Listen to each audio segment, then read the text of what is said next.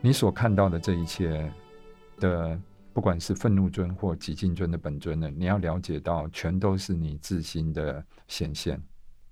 你看到的这些形状呢，哦，有些似乎是很熟悉，记住了，你体验的这一切，完全都是你心的显现。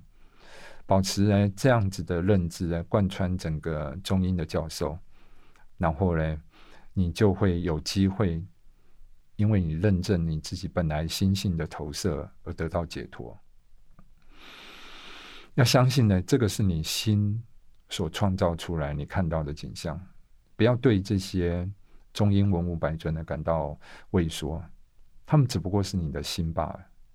你不要害怕这些巨大的声像。要相信呢，这是你的心创造出来的这些景象，这是你心的投射。刚才我们提到的是那种很强烈的，像一千个、一亿个太阳在空中，但是同样有另外一组哎在吸引着你，而且它非常具有吸引力。它不明亮，也没有那么大的光。他们是那种柔和淡雅的色调来吸引你，你很容易的被这种柔和平静呢所吸引。他很容易受受欢迎，原因是他没有那么刺眼，没有那么不习惯。而这些习惯呢，你要晓得是什么东西？是你的贪嗔痴慢疑，还有你的嫉妒，还有你的吝啬等等的习气。所诱发的这种颜色，所以如果你接近它的话呢，你就会往另外一条路。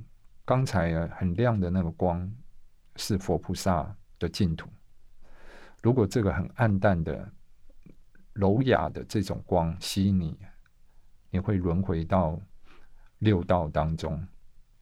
那所以，你要非常小心，要了解它。不要靠近他，不要被他吸引，不要被这种哎讨好你哎，你就亲近他。你如果你这么做，很快你就会把你过去熟悉的负面的情绪又成熟了。你的贪嗔痴慢疑哎，还有吝啬、嫉妒等等这些习气哎，吸引了你呢，你就会投胎到六道里面。所以不要被这些比较温和的影像呢欺骗了你。而靠近他，所以人不界讲善男子、善女人某某某，不要被这种呢含细、含蓄、细致的景象被吸引。你要专注那种耀眼、绚丽的色彩，那种最充满活力的身相呢，来皈依他、臣服他，然后呢，让他的光融入到你，认知到他。就是你心的投射，我们要臣服在那个光芒里面，那个自然的身相所放出来的光芒，刺穿你的眼睛呢？你要知道，哎，那就是佛性展现的光芒。你要跟那个光芒祈祷，要永远的记住，你所见到的一切，无非都是你自心。继续的臣服，那灿烂的光芒，一次又一次的臣服，渐渐的，你的这种灿烂的、发亮的身相、耀眼的光芒，都会融入，你将获得解脱。Om Mani Padme Hum。